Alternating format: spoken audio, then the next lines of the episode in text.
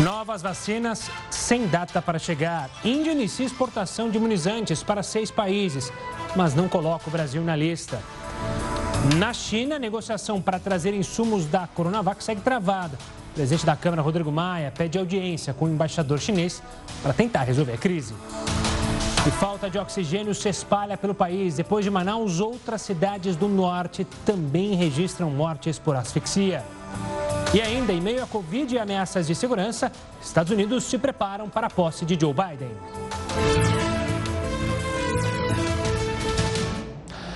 Seja muito bem-vindo ao Jornal da Record News. Lembrando que essa edição está ao vivo no nosso canal do YouTube e no Facebook da Record News. Nós vamos direto para Manaus porque a situação continua crítica por lá. A repórter Ingrid Gribel tem as informações. Uma boa noite, Ingrid. Boa noite, Gustavo. Situação muito preocupante em hospitais e unidades de saúde do interior aqui do estado do Amazonas. Em pelo menos cinco municípios faltou oxigênio. O estoque zerou em pelo menos quatro cidades. No município de Coari, que fica a 360 quilômetros de distância aqui de Manaus, os pacientes tiveram mortes registradas. Olha só, sete óbitos confirmados pelas autoridades nas últimas horas. Isso porque houve atraso na entrega dos cilindros, um atraso de pelo menos 13 horas.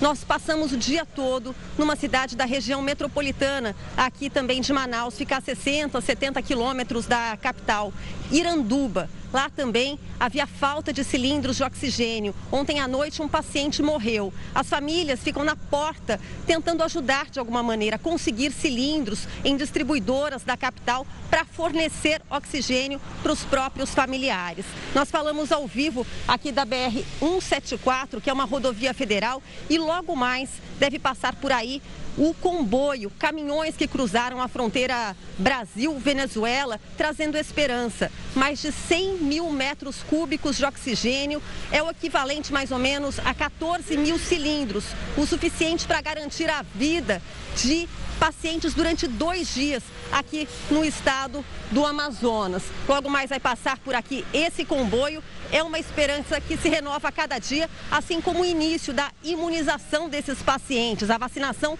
começou hoje oficialmente aqui no estado. Nós falamos ao vivo de Manaus. O governador do estado se manifestou sobre essas sete mortes que foram confirmadas em Coari por causa da falta de oxigênio.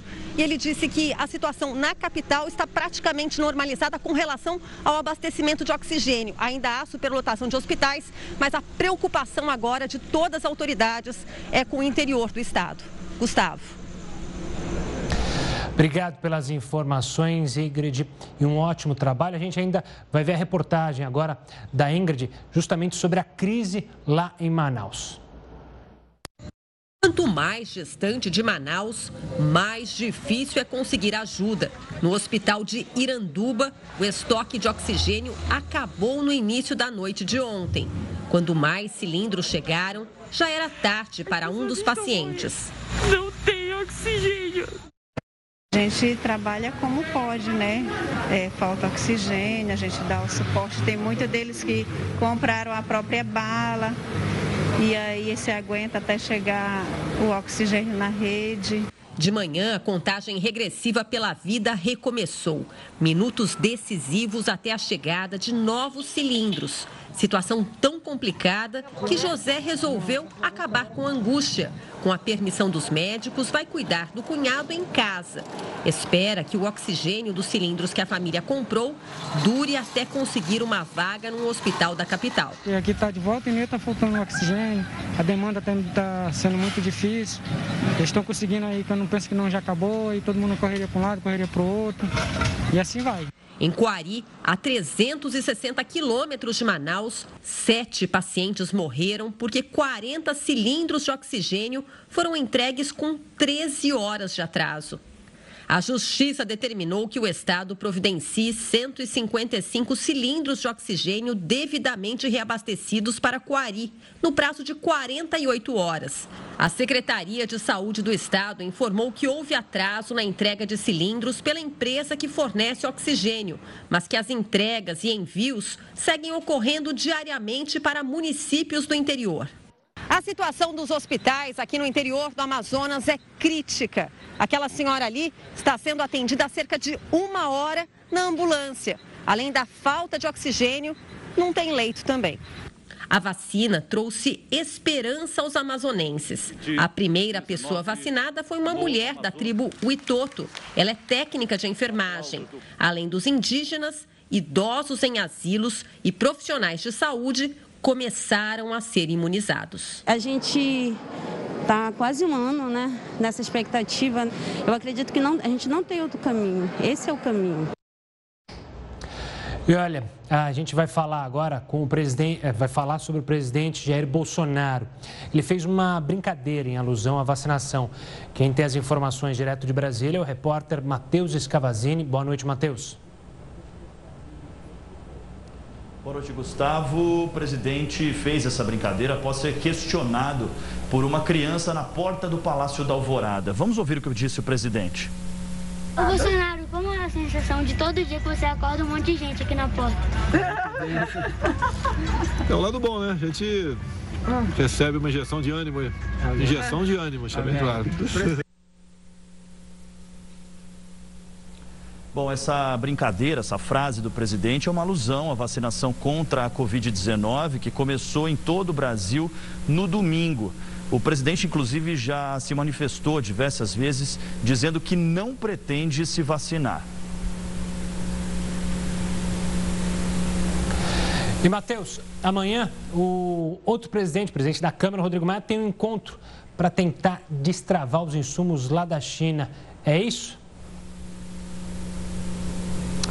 Exatamente, Gustavo. O presidente da Câmara dos Deputados, Rodrigo Maia, pediu uma audiência com o embaixador da China, que também já foi recebido pelo presidente Jair Bolsonaro, para justamente o Rodrigo Maia pretende discutir essas dificuldades para conseguir os insumos para a produção das vacinas contra a Covid-19, tanto pela Fiocruz quanto pelo Instituto Butantan. Gustavo. Obrigado pelas informações, Matheus. Um ótimo trabalho para você e para toda a equipe. E olha, da China, a gente fala da Índia agora, porque a Índia começou a exportar vacinas da Covid-19, já, na verdade, vai começar a partir de amanhã para seis países. O Brasil não está na lista. A prioridade dos indianos são países vizinhos ou com relações próximas a eles. As primeiras doses, portanto, irão para Butão, Maldivas, Bangladesh, Nepal, Mianmar e Seychelles. A vacina produzida pelo Instituto Serum da Índia é desenvolvida pela Universidade de Oxford em parceria com a farmacêutica AstraZeneca e que no Brasil será feita pela Fiocruz, lá no Rio de Janeiro. O Ministério das Relações Exteriores indiano não falou do Brasil, mas afirmou que os países parceiros receberão a vacina nas próximas semanas e meses, de acordo com a necessidade de cada um. Bom, o início da vacinação no Brasil, a pergunta que fica é: quanto mais gente se vacinar logo no início, menos pessoas terão a versão mais grave do coronavírus? Quem poderá e quem não poderá se vacinar? Para falar sobre a expectativa desse primeiro momento de imunização, eu converso agora com o médico João Prats, que é infectologista da Beneficência Portuguesa aqui de São Paulo, o Heródoto também está aqui com a gente. Doutor Prato, obrigado pela participação, sempre muito atencioso aqui com a Record News. Eu quero começar justamente, primeiro, com aqueles que não poderão ou que talvez há dúvidas sobre a vacinação. Acho que o caso mais emblemático são o das mulheres grávidas. A gente já consegue dizer se elas serão imunizadas ou não? Porque, se não me engano, nos testes elas ficaram de fora, né, doutor? Boa noite, Gustavo. Boa noite, Geraldo. Sempre um prazer estar aqui com vocês, com o pessoal da Record News. É o seguinte, é, as, as, gestantes, elas praticamente sempre são excluídas de, de, estudos com vacinação, especialmente, ainda que uma coisa importante a se entender da vacina de Oxford, por exemplo, que tem essa característica de ser um adenovírus símio, né? Esse vírus, ele é um vírus que, em teoria, não replica no ser humano, né? Então, não haveria grandes problemas, mas, de um modo geral, essas gestantes são excluídas do dos estudos, né? Elas podem vir a, a, a serem incluídas, mas realmente elas não, não entraram, né? A parte boa é que, em um primeiro momento, a gente não tem é, um aumento de mortes ou casos mais graves, especificamente gestantes com Covid-19, como a gente via ah, com H1N1. Então, elas não seriam uma população de primeira, é, de, de necessidade imediata, E como não foram incluídas nos estudos, gera dúvidas, né? A gente sempre tem um pouco de receio, muito embora vacinas de RNA mensageiro, né, como a vacina da Pfizer, e vacina de vírus inativado não trariam risco para gestante. E a gente usa, né, vacinas para gestante com algumas semelhanças, né, com essas outras vacinas são usadas em gestantes com segurança. Então, na verdade, na teoria não tem problema, né? Mas de novo, essas pessoas não foram incluídas no estudo. Né? O Heroto já está com a gente aqui, já, já nos ouve, Heroto, para poder participar aqui okay. da conversa? Vamos lá, Heroto. Ok, vamos lá então. Eu tenho também uma pergunta a fazer. Eu estava olhando aqui os dados curiosos, é o seguinte: nesse momento, até esse momento, no Reino Unido, Inglaterra especialmente, mais de 4 milhões e meio de pessoas já foram vacinadas. 4 milhões e meio. No entanto, nos últimos 20, 20 e poucos dias, morreram mais de mil pessoas. Quer dizer, o fato de estar havendo uma, uma, uma vacinação acelerada no Reino Unido, não era para esperar que diminuísse também o número de mortos ou uma coisa não tem nada a ver com a outra? Infelizmente, isso leva tempo, né? Então, a gente tem que pensar, a vacina, até se a pessoa está imunizada, ela tem um intervalo de tempo, né? E até você ter um número de pessoas imunizadas suficiente, né? É mais um tempo para que se observe uma redução do número de casos. Então, funciona mais ou menos assim. Começando hoje, se você vacinasse lá, é, lá 10% da população brasileira, todas as pessoas de alto risco, de uma vez só, se fosse possível, né? Então, você vacinou hoje com uma dose da vacina do Butantan Coronavac. Então, daqui duas semanas, você vai dar uma segunda dose e o número dos anticorpos vai estar bastante alto mesmo, uns 15 dias depois dessa segunda dose a partir desse momento em que as pessoas estão imunizadas e aí conforme a transição da doença elas forem adquirindo casos de coronavírus, as pessoas vão ficar doentes, né, mais da metade metade delas mais ou menos, mas não vão ter doença grave. E aí a gente vai começar a ver o impacto nos óbitos. Então, você precisa vacinar uma população muito grande da população e tem que passar o tempo para se tornar imunizada, para daí começar a diminuir o número de casos. Por isso que a gente vive falando que está um pouco longe, né, o, o fim da pandemia ainda, mesmo que a gente vacine de maneira super eficiente. Né? Então, tem barreiras para vacinação e, mesmo depois de todo mundo vacinado, ainda vai levar meses para que a gente veja um resultado uh, no número de casos graves. João, muita gente defende que a vacinação é um ato cívico, é um ato de cidadania, principalmente pelos demais. A gente falou das grávidas, mas outras pessoas que não poderão se vacinar. Por que, que é tão importante para essas pessoas que não serão vacinadas por indicação médica, que o maior número de brasileiros, e claro, no mundo de pessoas se vacinem?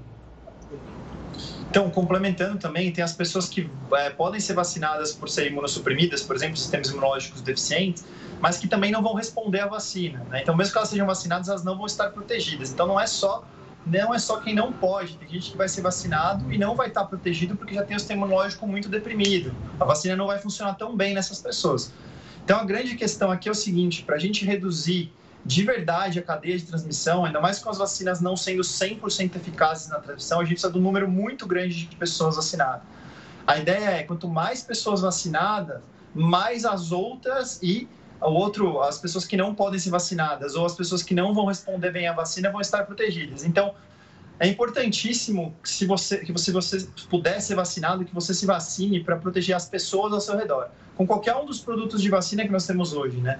Mas lembrando que, como eu falei, leva muito tempo. Então, você tomou vacina hoje, não é para sair amanhã na rua e, e, e, e ir para uma confraternização com 10 mil pessoas, né? Não dá para fazer isso. Então, o que você vai ter que fazer? Você vai ter que tomar a vacina, você vai estar protegendo as pessoas próximas de você e você vai ter que manter ainda os cuidados que a gente vive falando em todo esse quase ano de, de epidemia. Então, é, é além de se vacinar para proteger as outras pessoas, ainda tem um tempo que você vai ter que ficar se protegendo longo aí, até todos os casos diminuírem para daí. Então, é a vacinação e manter a fibra, né? manter forte as medidas de prevenção também, além da vacinação. Então, são as duas coisas. Quer dizer que, portanto, mesmo com a vacinação já em andamento, os cuidados devem ser os mesmos e o resultado não será de curto prazo. Estou falando isso porque eu vi domingo duas lives a impressão que dava, todo mundo falando que era um fato histórico, etc., parecia o seguinte: ó, chegou a vacina agora, quem tomou vacina já está salvo. Foi, foi essa impressão que eu, que eu tive, pelo menos. Não é bem assim, isso vai levar meses. A gente, a gente pode tentar fazer algum tipo de previsão, né?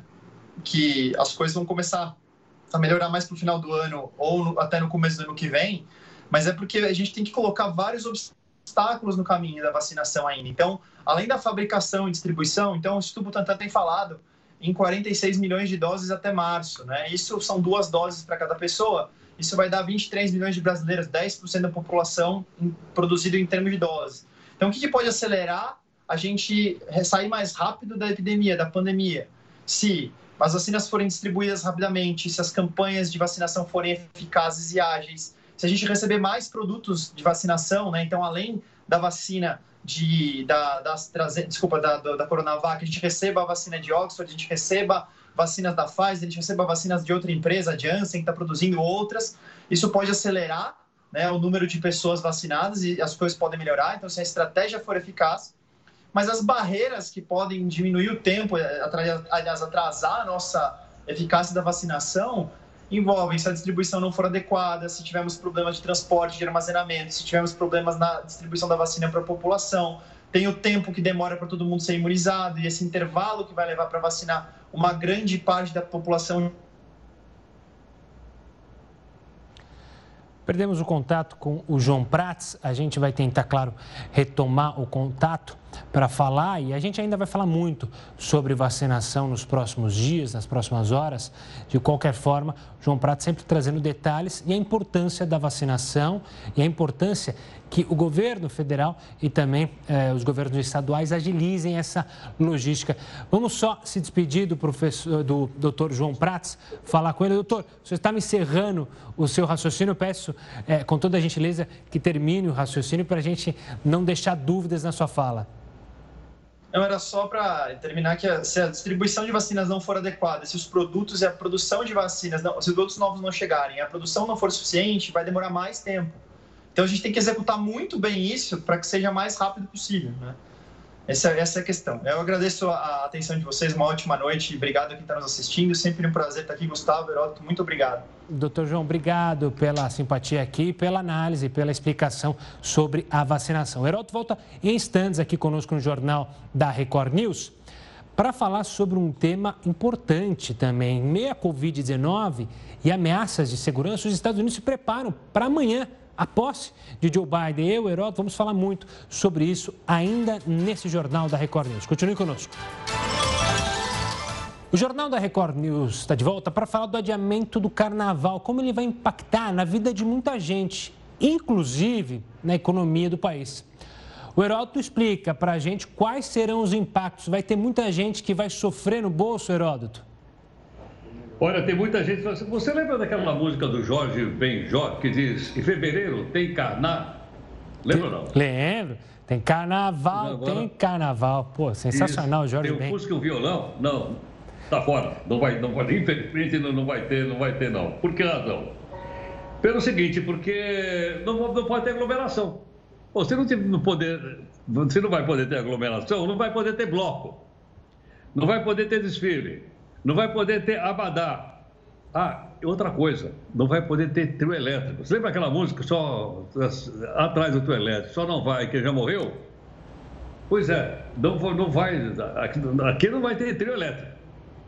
Então, está uma discussão que é o seguinte: o que, que vai acontecer? Olha, eu vi três saídas aqui para a questão econômica, Gustavo. Primeiro, adiamento do carnaval. Vamos adiar, sei lá, para julho, julho, etc, etc, etc. Alguns concordam, outros não concordam. Outro, assim, suspensão do carnaval. Suspensão do carnaval vai se tornar um fato histórico, porque o carnaval brasileiro ele vem desde a época do Brasil colonial. Da época do Brasil colonial, do Lundu, especialmente na Bahia, Salvador, Rio de Janeiro, no, todo ano teve carnaval, nunca deixou de ter. Provavelmente esse ano pode não ter e o carnaval ser suspenso. E a terceira questão, que eu acho que é uma coisa que ninguém vai gostar muito, Gustavo, que é o seguinte: um carnaval virtual. Que graça você acha de você ficar fantasiado na sua casa de Rei Momo, ou de mestre-sala, ou de porta-bandeira na frente aqui de um computador como eu estou agora? Não vai ter graça nenhuma. Não tem graça. Mas quem está... É não é? Tem ou não? Não tem. Agora, quem está de olho realmente nessa história toda é o pessoal da, da, área de turismo, de uma maneira geral, os hotéis e por aí afora. Eles estão prevendo o seguinte: no ano passado, o carnaval ele movimentou 8 bilhões de reais só na área de turismo. 8 bi. Quer dizer que, portanto, esse ano nós não teremos os mesmos 8 bi. Não sei quanto menos, mas o setor turístico está bastante pessimista, dizendo: olha, nós vamos perder essa, essa, essa questão toda. Mesmo porque é o seguinte: esses 8 bi do ano passado, 2020, ele foi faturado no mês de fevereiro, final de fevereiro, começo de março, quando a pandemia já estava correndo à solta no mundo. Não vamos esquecer que a primeira pessoa que morreu de Covid-19 aqui no Brasil, em São Paulo, foi no começo do mês de março, logo depois do Carnaval. Então, por essas e outras razões, o Carnaval desse ano não vai gerar essa renda toda. O país até que precisava, seria bom até para o desenvolvimento e para a retomada do crescimento econômico do país, mas infelizmente não vai faturar os mesmos 8 bi do ano passado por uma série de motivos, entre as quais algumas eu listei aqui e outras nós vamos ver, Gustavo, como é que isso vai chegar logo ali à frente. Tá certo, Heroto. A gente volta a se falar ainda nessa edição do Jornal da Record News.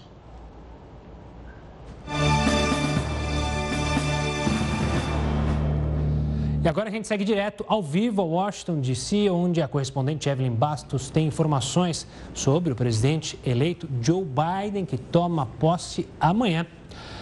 Boa noite, Ellen. É, Evelyn. Perdão, ele já está na capital americana? O presidente eleito já está aí em solo, aí próximo à Casa Branca?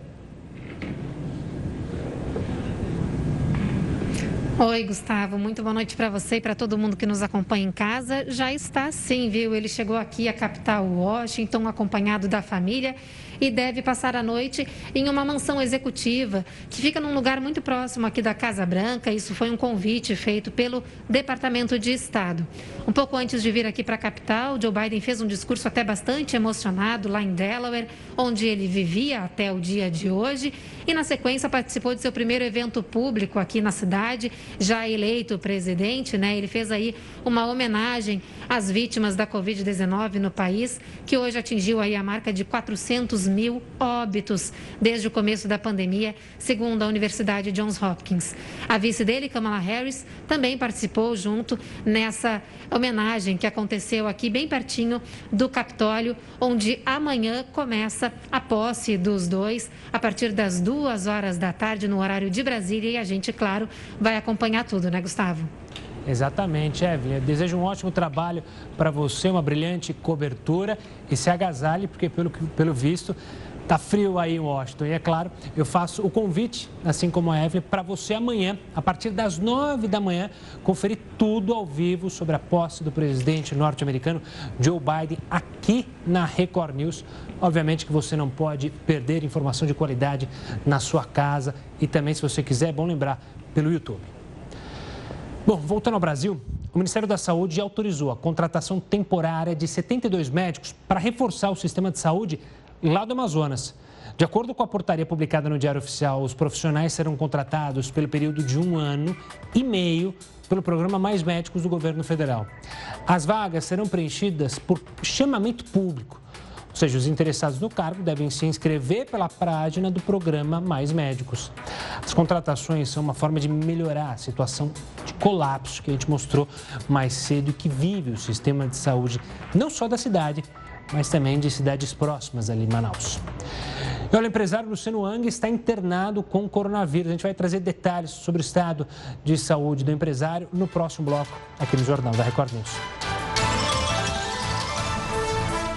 Jornal da Record News está de volta para falar do empresário Luciano Ang, dono, dono das lojas Avan, que está internado com coronavírus. A gente fala ao vivo com o repórter Michel Diniz. Boa noite, Michel. Qual é a situação do Luciano? Já há algum boletim médico?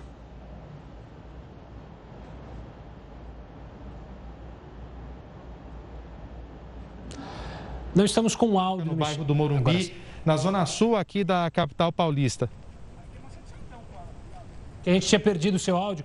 Peço até que você recomece com as informações para a gente não perder nenhum detalhe do seu boletim.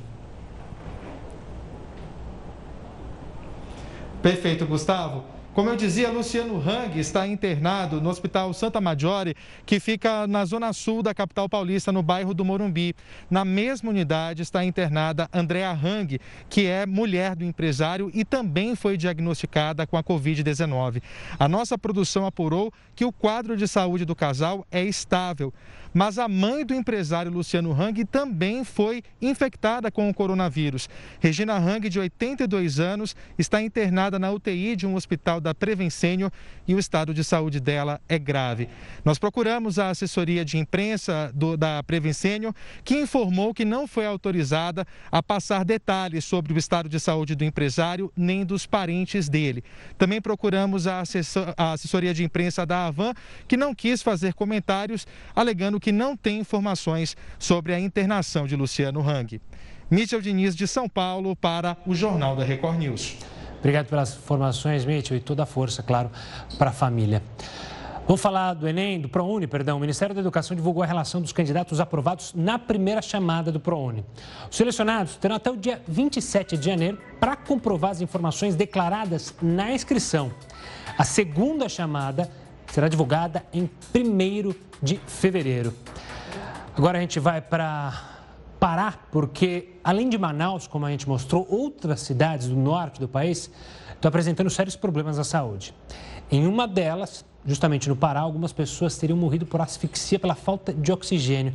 A gente fala com o repórter Felipe Nobre, que tem todas as informações. Boa noite, Felipe. Boa noite, Gustavo, e a todos. De acordo com a Prefeitura de Faro, na região do Baixo Amazonas, 34 pacientes seguem internados na cidade e oito deles, em estado grave, precisam ser transferidos para unidades de terapia intensiva. Agora à noite, o prefeito do município, Paulo Carvalho, negou que sete mortes tenham acontecido, mas ele confirma duas mortes em 24 horas uma delas por asfixia por falta de oxigênio, e também diz que o gás está em falta.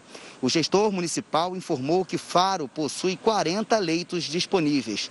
Em Santarém, no oeste do Pará, o prefeito conseguiu comprar 20 balões de oxigênio, mas só tem oxigênio para dois dias.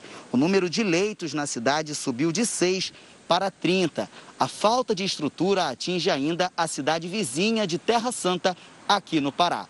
Felipe Nobre para o Jornal da Record News. E agora a gente volta a falar com o Heródoto Barbeiro. Ele tem algumas informações sobre os acordos que as empreiteiras fizeram no país para devolver dinheiro aos cofres públicos. São os famosos acordos de leniência, né, Heródoto? Exatamente, o nome é exatamente isso que você lembrou, acordo de, de, de leniência. Agora, Gustavo, o cofre público é o meu bolso, é o seu bolso, é o nosso, esse é o cofre público que está voltando aí. Então vamos olhar, porque uh, o mais recente deles foi uh, uh, recentemente acertado com mais uma empreiteira. E eu tenho então aqui para mostrar, vou mostrar a nossa primeira informação nessa telinha aí, para o pessoal poder visualizar melhor, para ter ideia da quantidade então de, de, de grana que veio. Bom, é, deixa eu ver se eu vejo aqui no meu aqui para ficar mais fácil. Está aqui, ó. É, é o seguinte. É, exatamente nesse momento, nós tivemos então mais uma que é a UTC Engenharia.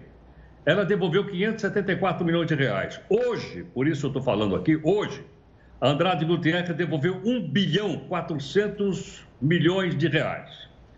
Aquela OAS, construtora OAS, sede na Bahia, devolveu 1 bilhão e 900 milhões de reais. E a Odebrecht pode, pode devolver até 2 bilhões de reais. Essa grana foi tirada do nosso bolso.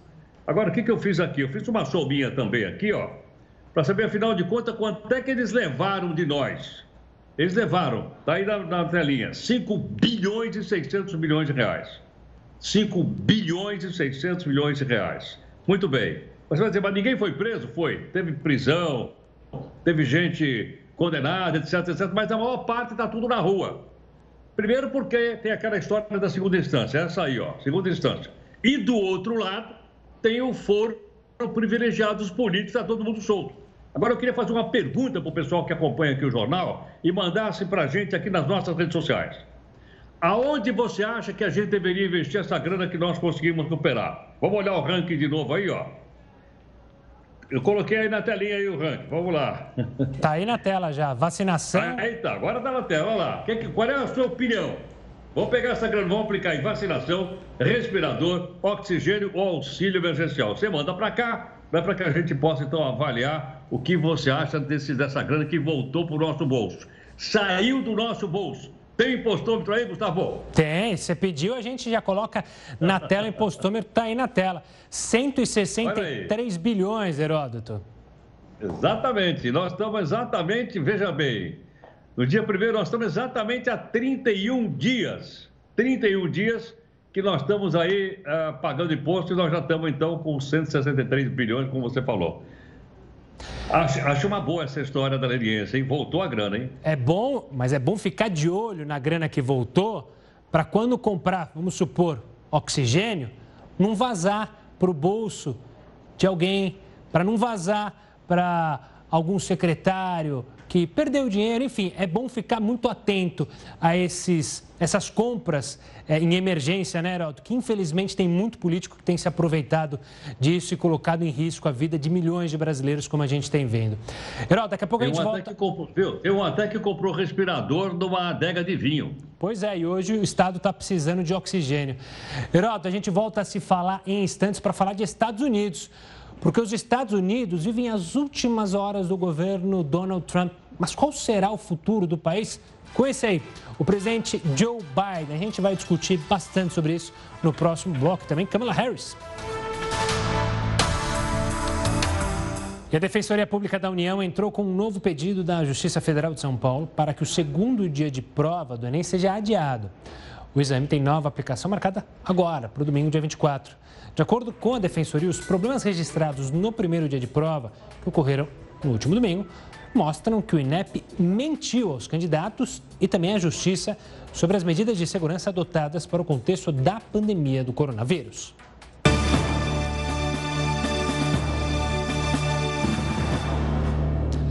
Bom, os Estados Unidos vivem agora as últimas horas do governo Trump. A cerimônia de posse de Joe Biden está marcada para amanhã.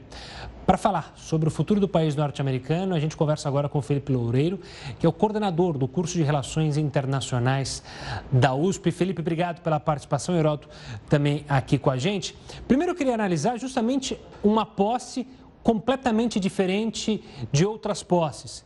Sem público, sem a presença do ex-presidente isso gera uma preocupação inicial maior do que a esperada para Joe Biden? Felipe, uma boa noite. Boa noite a vocês, é um prazer estar aqui. Não há dúvida que sim. Né? Não é a primeira vez que um presidente norte-americano não participa né, da cerimônia de posse do seu sucessor. Isso já aconteceu em três ocasiões né, no século XIX, principalmente. Mas não há dúvida que durante o século XX e nas duas primeiras décadas do século XXI, isso é inédito e mais inédito ainda o fato de a gente ter um presidente que não reconhece a vitória do seu sucessor e ainda fala em fraude quando todas as evidências mostram o contrário. Então, não há dúvida que essa é uma diferença importante, para além do fato da pandemia ter impedido com que um grupo grande de pessoas pudesse assistir à cerimônia de posse como tradicionalmente ocorre. Felipe, o Trump, você citou agora, que tá, já saiu do poder praticamente, tem 34% de aprovação, da, segundo o Instituto Gallup. Isso é muito? Isso é pouco? Que avaliação você faz disso? Olha, Heródoto, a primeira coisa importante é dizer que os institutos de pesquisa nos Estados Unidos, eles erraram bastante né, nos últimos quatro anos e erraram de novo nas eleições de novembro do ano passado, quando houve uma diferença importante né, de, de intenção de voto em vários estados-chave. De qualquer maneira, não há dúvida que a gente pode ter uma ideia geral dessa, dessa aprovação dos presidentes, e 34% é muito pouco. Né? Normalmente, ainda mais por causa do sistema bipartidário norte-americano, a gente tende a ter uma divisão quase que isonômica né, dos, dos cidadãos entre 40%, 45% de um lado e do outro. Então, você ter menos de 40%, menos de 35% de aprovação para um presidente é realmente um patamar muito baixo dentro do sistema político norte-americano. Felipe, Joe Biden ele assume com o discurso de unir o país. Ao mesmo tempo, a Câmara já aprovou o segundo impeachment de Donald Trump. Isso será debatido no Senado.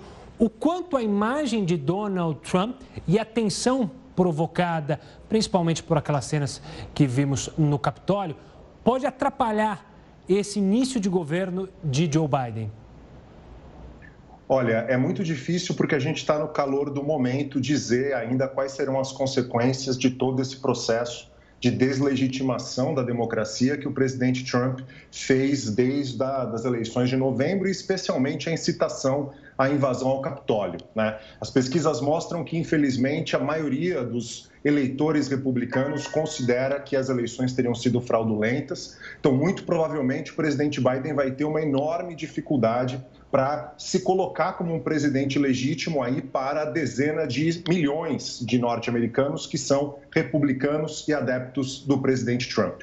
No que se refere ao impeachment, essa é uma outra dificuldade importante, né? porque por causa do impeachment, o Senado vai ter que dividir as suas tarefas entre analisar os projetos de lei, toda a agenda do presidente eleito Biden, confirmar os seus ministros. Lembrando que nos Estados Unidos, diferentemente do Brasil, os ministros precisam ser confirmados pelo Senado e, ao mesmo tempo, levar a cabo um, um julgamento de impeachment. Então, certamente, isso vai atrapalhar a agenda inicial do governo Biden. Felipe, o Trump não era político, nunca foi filiado ao Partido Republicano. Passou, inclusive, pelo Partido Democrata, saiu depois, não tinha partido. Depois ele acabou pegando carona no Partido Republicano e ele é, então, o que o pessoal chama de outsider na política. Não era político. É a primeira vez que isso acontece na história dos Estados Unidos ou não? Olha, a gente já teve né, situações no passado né, de, de, presidentes que se colocam como tendo relações diretas com a população norte-americana, mas no grau em que isso se deu com Donald Trump, certamente foi inédito. Inclusive, no próprio discurso do, de posse do Trump, né, lá em janeiro de 2017, ele dizia: esse não é um momento comum porque não é apenas uma transição de um partido para outro não é uma transição do Partido Democrata para o Partido Republicano, mas é uma transição do Washington para o povo. É o povo que está recuperando o poder. Então, nesses termos, Heródoto, certamente o Trump ele representa um ineditismo na história da política norte-americana. Até a própria ideia de trumpismo, a gente vincular um ismo a uma figura política nos Estados Unidos é algo inédito. Né? Você não pensa em Rooseveltianismo, você não pensa em Kennedyanismo, você não pensa em Obamanismo. Você pensa no Partido Democrata e no Partido Republicano e as lideranças que tocaram esse partido. Agora, você tem uma fidelidade. A figura de um presidente para além de um partido é algo também inédito na tradição política norte-americana com essa força. Felipe, é... ainda que a gente queira sempre colocar o Brasil, olhar para o Brasil. Você acredita que é, as relações Brasil Estados Unidos, você acredita que nesse primeiro momento de Joe Biden, o olhar dele será muito mais interno do que externo, incluindo aí Brasil, os países importantes da Europa, é, ligação com China, essa guerra comercial. No primeiro momento, a preocupação vai ser em retomar a economia americana interna? Eu não tenho dúvida. A gente pode fazer até um paralelo com a presidência do Franklin Delano Roosevelt lá no início dos anos 30, né, em que ele dizia: vamos colocar as primeiras coisas primeiro. Né? Ou seja, a ideia era exatamente garantir a recuperação da economia norte-americana, que passava pela maior crise da história do capitalismo. Não me parece que aqui vai ser diferente. Não apenas a questão da crise econômica, que é gravíssima nos Estados Unidos hoje, mas é importante lembrar a todos os telespectadores que os Estados Unidos vivem uma situação muito dramática por causa da pandemia, quase 400 mil mortos, né? quase 10 milhões de infectados, o maior número absoluto em número de mortos e infectados. Então, sem sombra de dúvida, essas duas questões, a pandemia e a economia, vão ser absolutamente centrais nesses primeiros 100 dias da administração Biden, talvez até no primeiro ano da administração Biden. Tá com folga ou sem folga por parte dos republicanos? Essa é uma pergunta difícil, porque a gente tem que, tem que na verdade, responder, ó, qual partido republicano? Vai ser o partido republicano que é fiel ao trumpismo ou é o partido republicano que parece que quer virar uma página do Trump? Se for o partido que é fiel ao trumpismo, certamente vai ser muito difícil, muito difícil. Mas essa luta a gente vai ter que ver nos próximos capítulos para saber que tipo de partido republicano vai sobreviver ao que o Trump fez nos últimos quatro anos. Felipe, obrigado pela participação aqui conosco. Eu quero deixar o convite para você aí de casa. Amanhã, a partir das 9 horas da manhã, uma cobertura especial. Você vai conferir tudo sobre a posse de Joe Biden, tudo. 9 horas da manhã, tudo ao vivo, você confere a posse do, norte, do presidente norte-americano aqui na Record News. E olha, o governo de Marrocos proibiu a partir de hoje o desembarque de aviões ou a entrada de passageiros do Brasil. Austrália, Irlanda e Nova Zelândia também entraram nessa lista. A medida foi tomada depois de um caso da nova cepa do coronavírus ser detectado no país. O passageiro infectado com a nova cepa da Covid-19, de acordo com o Ministério da Saúde, marroquino, foi transferido para Casa Blanca e colocado em quarentena. E olha, o embaixador da Eslováquia no Brasil, Milan Zakar, esteve hoje na sede da Record TV e falou sobre a cooperação entre os países, especialmente no combate ao coronavírus. Após a visita aos estúdios da emissora e também uma conversa com o CEO da Record TV, Marcos Vinícius, e do vice-presidente administrativo, Marcelo Cardoso, Zacar falou sobre a relação entre o Brasil e a Eslováquia. Segundo ele, foi prejudicada pela crise mundial, mas o embaixador espera que a retomada dos negócios seja feita após a pandemia. Agora estamos buscando ou preparando-nos para a nova era para las para el negocio, para las relaciones, para el sistema mundial. A Eslováquia foi parceira do Brasil ao enviar os respiradores para ajudar na luta contra o coronavírus. O embaixador também falou sobre a possibilidade de parcerias na produção audiovisual entre os dois países. E o Jornal da Record News fica por aqui. Tenha uma ótima noite, mas siga bem informado com o News das 10 e a Manuela Caiado. A gente se vê amanhã. Tchau, tchau.